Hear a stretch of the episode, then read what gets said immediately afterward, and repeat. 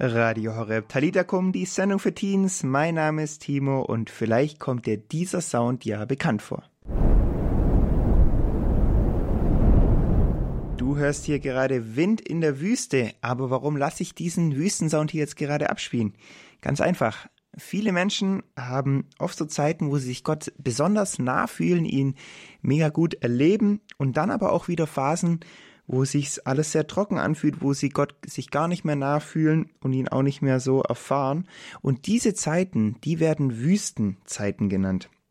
Anja ist 22 und die hat beides schon erlebt, also so ein Hoch und auch so ein Tief. Und ob sie da wieder rausgekommen ist aus dieser Zeit und was für Chancen auch so eine Wüstenzeit bietet, das erfährst du gleich nach den Obros.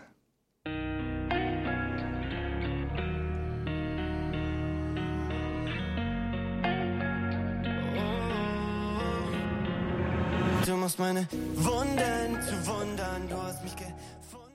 Radio Horeb Talitakum, die Sendung für Teens. Ich bin Timo und bin jetzt im Gespräch mit Anja Ott. Sie ist 22 Jahre alt, wohnt gerade noch in Salzburg, zieht bald nach Deutschland, genauer gesagt in den Süden von Ravensburg, ist Studentin und bei der charismatischen Erneuerung beheimatet und heute hier bei uns. Hallo Anja. Ja, Anja, wir haben heute gesagt, wir wollen ein bisschen mal über das Thema reden äh, vom Glaube, wie, was es denn da so für verschiedene Phasen gibt. Ich glaube, gerade wenn man jung ist, ist ja so, dass es oft gefühlt, ähm, ja, gefühlt immer bergauf geht im Glauben. Man lernt sehr viel Neues dazu, man festigt irgendwie so seine Beziehung äh, und gefühlt geht's immer nur nach oben. War das bei dir auch so ähnlich? Ja, es war so, ich weiß es noch ganz genau. Gott hat in der Zeit super, viel, super viele Wege einfach gefunden, sich mir zu zeigen, beziehungsweise mich daran zu erinnern, dass er eigentlich immer da ist und mir immer den Rücken stärkt.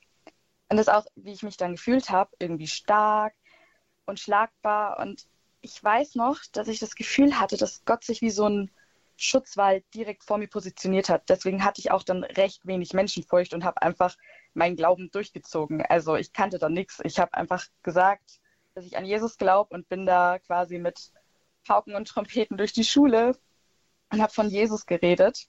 Unter anderem habe ich dann auch nicht christliche Freunde zu Jugendwochenenden und Camps mitgeschleppt, ohne auch nur den Hauch einer Angst zu verspüren, dass die das irgendwie komisch finden könnten. Willst du vielleicht ganz kurz sagen, was ist ein Jugendwochenende?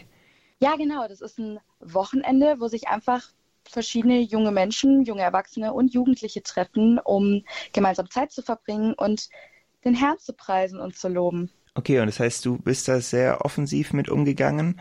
Wie waren da so die ja. Reaktionen dann drauf? Mm, viele fanden das ein bisschen irritierend, kann ich mir auch gut vorstellen, aber ähm, es gab auch richtig viel positive Reaktionen, also viel mehr positive Reaktionen, als man sich eigentlich denken kann. Also man braucht eigentlich überhaupt gar keine Angst zu haben, den Glauben hier offen zu leben und auch darüber zu sprechen, weil sich doch ziemlich viele dafür interessieren. Und äh, du hast dann auch äh, viele gute Erfahrungen mit Gott gemacht, so in deinen Teenagerjahren. Absolut, absolut. Also ich habe mich echt total, also ich habe mich richtig besonders gefühlt. Jeder ist total besonders und Gott hat für jeden einen individuellen Plan. Und ich weiß noch damals, wie gesagt, ich kam mir einfach unschlagbar vor und war mit Gott unterwegs. Immer nach oben geht es dann doch nicht. Wie war das dann, äh, wie ging es dann bei dir weiter?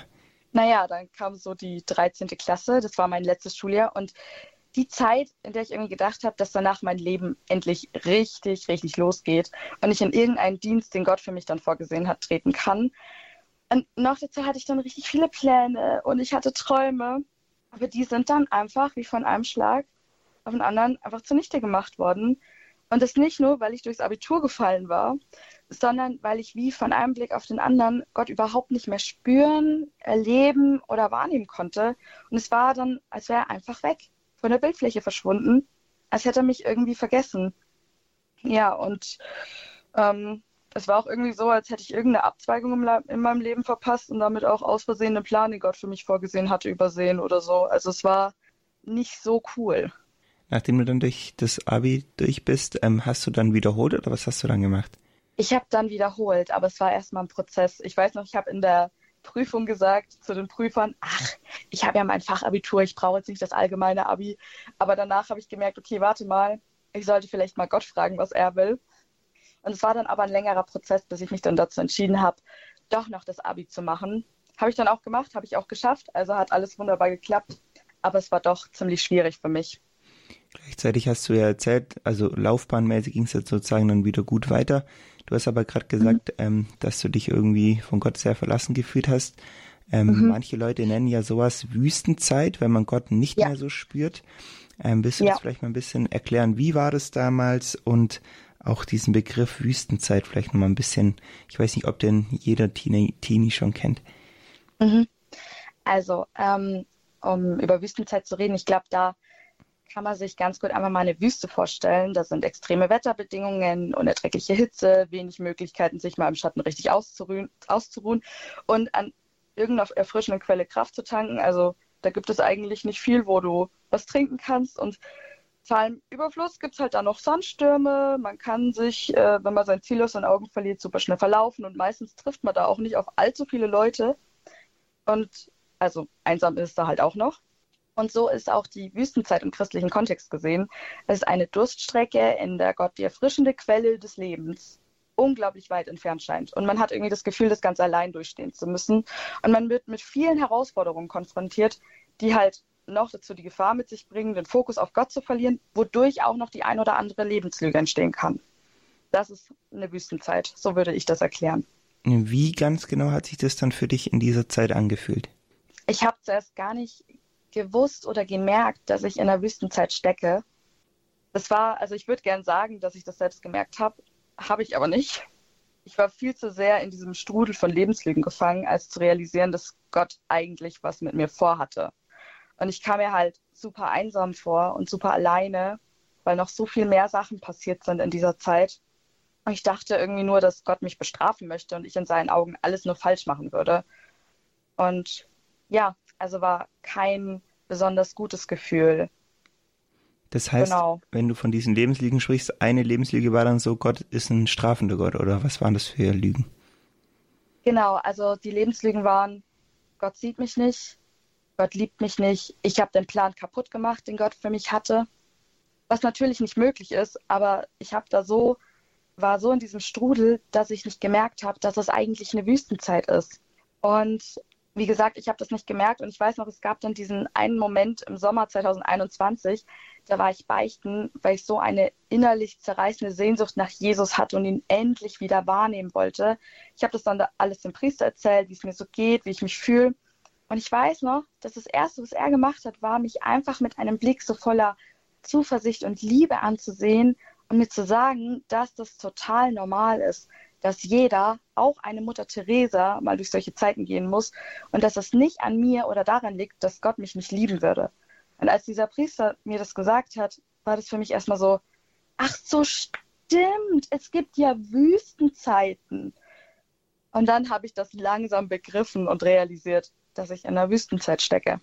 Ja, wie du da auch wieder rauskamst aus dieser Wüstenzeit, das erzählst du uns gleich. Wir hören davor noch von Björn Amadeus den Song Tränen werden zu Gold.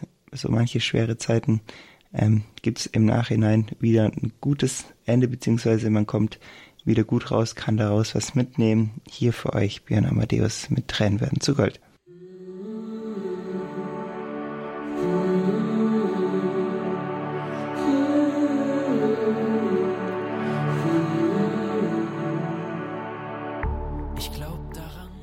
Radio Horeb Talitakum, die Sendung für Teens. Ich bin Timo und im Gespräch mit Anja Ott. Sie hat gerade eben schon ein bisschen erzählt, ja, wie sie in ihrem Glauben eigentlich voll die gute Zeit hatte, dann ähm, aber gemerkt hat, irgendwie Gott ist nicht mehr so da ähm, und dann in eine Wüstenzeit reingekommen ist. Was das ist, hat sie gerade vorher auch nochmal erzählt, ja, wo man Gott nicht so erlebt. Das ist eigentlich was ganz Normales. Ein prominentes Beispiel ist dafür zum Beispiel die Mutter Teresa aber wir wollen natürlich auch äh, sprechen, wie man da wieder rauskommen kann. Anja, ähm, wie hast du es damals geschafft, wieder aus dieser Wüstenzeit rauszukommen? Erstmal vorneweg, Wüstenzeit bedeutet auch immer Kontrollverlust. Das Einzige, was ich beeinflussen kann, ist, wie ich meine Beziehung zu Gott in dieser Zeit pflege. Ähm, ja, man kann Wüstenzeit irgendwie beschleunigen, indem man sich richtig verhält, aber trotzdem kann dir niemand außer Gott sagen, wie lange deine Wüstenzeit jetzt tatsächlich dauert. Das Allerwichtigste ist, dass du Ja zu deiner Wüstenzeit sagst, dass du Jesus in diese Wüste folgst und dich nicht von ihm abwendest. Also, dass du halt standhaft bleibst. Und dass auch, wenn du ihn nicht spüren, sehen oder wahrnehmen kannst, seine Gegenwart ist unabhängig von dem, was du fühlst, spürst oder erlebst. Das heißt auch zum Beispiel Lobpreis zu machen, Gott zu ehren, auch wenn du es gerade so gar nicht fühlst, nach Gott zu rufen, halt auch wenn es richtig weh tut, wenn es schmerzt. Und bei mir war das so ein Prozess von zwei Jahren. Gegen Ende dieser Zeit, also vor genau einem Jahr, habe ich mich spontan auf einem Camp angemeldet.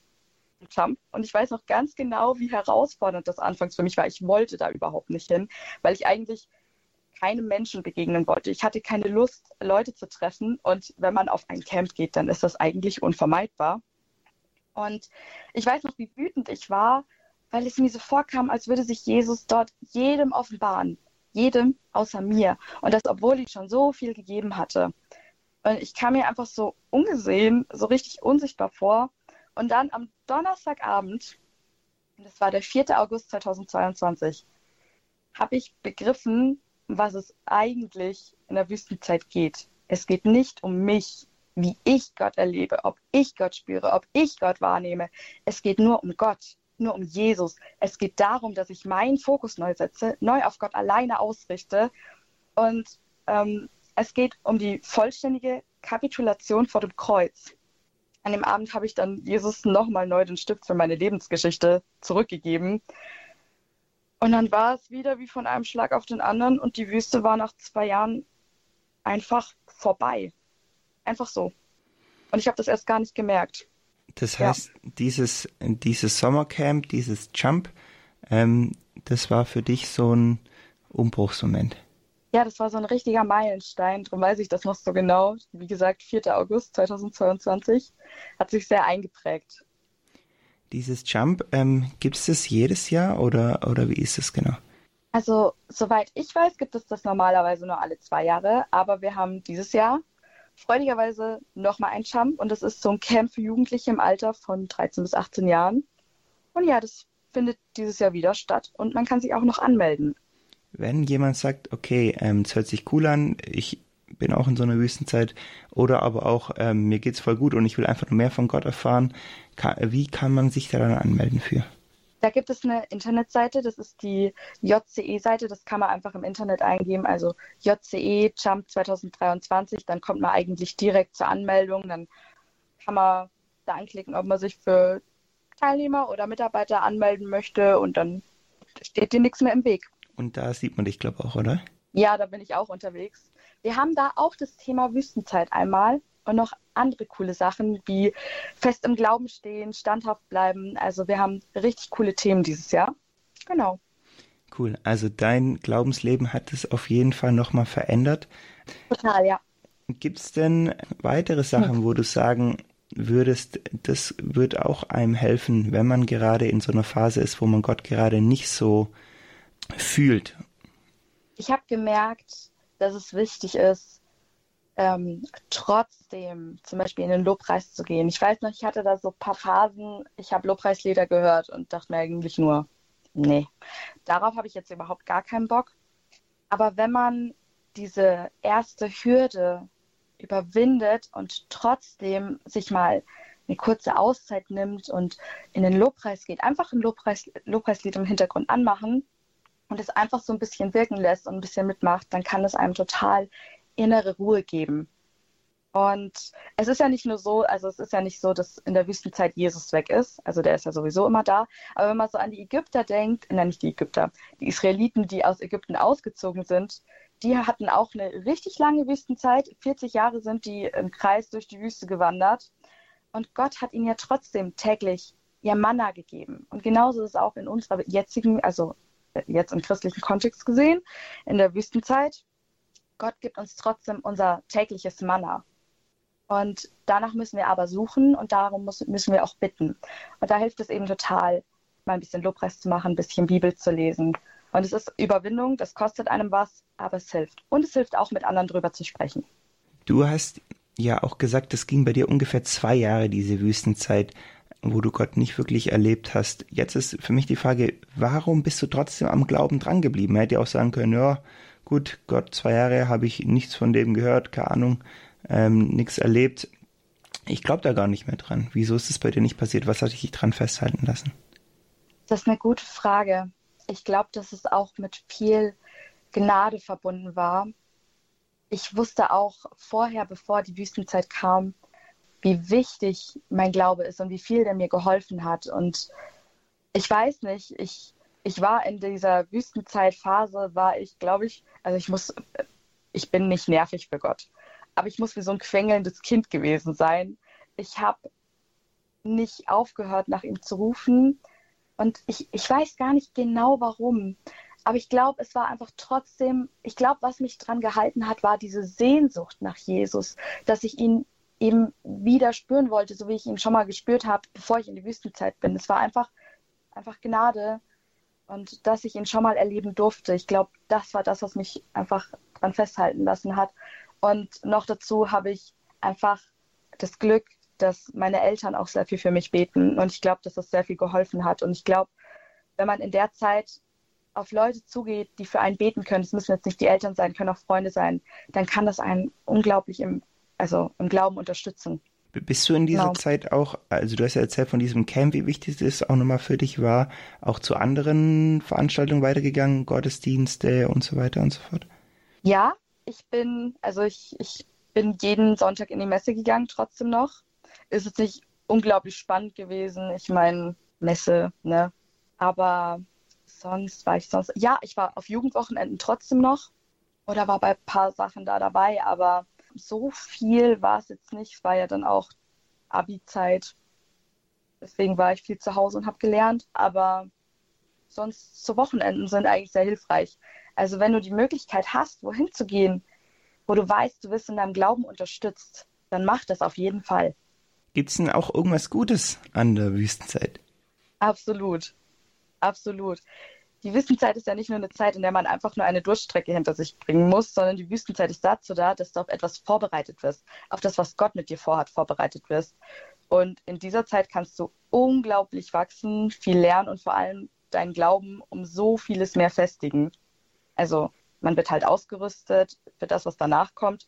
Und auch wenn es sich nicht unbedingt so anfühlt, man wird trotzdem ausgerüstet. Und ich selber habe auch in dieser Zeit so viel lernen und begreifen dürfen und darf es immer noch. Also ich lerne kontinuierlich weiter. Und wie gesagt, ich habe auch gelernt, Gott trotz Schmerz zu ehren und auch anderen richtig zu vergeben. Ja, genau, in der Zeit habe ich richtig gelernt, was Vergebung bedeutet. Und damit auch ein winzig kleines Stück weit erfahren dürfen, was es heißt, wie Jesus zu lieben und wie sehr er auch mich liebt. Im Nachhinein würdest du sagen, das war, oder wenn du so zurückschaust, wie war die Zeit für dich jetzt im Nachhinein? Wenn man aus der Zeit draußen ist und drüber nachdenkt, ergibt plötzlich alles Sinn. Und jetzt im Nachhinein würde ich sagen, ich bin dankbar für die Zeit, auch wenn viele Dinge echt hart waren, aber ich bin echt dankbar für die Zeit. Ohne die Zeit hätte ich auch nicht gelernt, dass ich gar nicht die Macht habe, den Plan, den Gott für mich vorbereitet hat, einfach zu vermasseln. Weil so großartig bin ich nicht und so groß, großartig und so groß ist niemand. Also die Angst, dass, dass man irgendwie den Plan kaputt machen könnte oder dass man den verpasst haben könnte, ist super, super irrational und einfach nicht wahr. Das habe ich in dieser Zeit gelernt. Und jetzt immer, wenn ich kurz dieses Gefühl habe, ähm, dass ich vielleicht den Plan verpasst haben könnte oder wieder so Lebenslügen auf, auftauchen, dann muss ich einmal nur an diese Zeit zurückdenken und ich weiß, warte mal, ich bin nicht so groß, ich kann das nicht kaputt machen. Ey, Anja, ich glaube, das ist auf jeden Fall sehr ermutigend, auch für Leute, die gerade selber drin stehen. Zum einen von dir zu hören, es gibt einen Weg raus. Zum anderen, man kann echt was aus dieser Zeit mit rausnehmen. Danke für deine Offenheit. Und willst du vielleicht zum Schluss noch für die Leute beten, die gerade selber irgendwie drinstecken in so einer Phase, wo sie Gott gerade nicht so erleben und, und sich ihm nachfühlen? Ja, das mache ich sehr gern.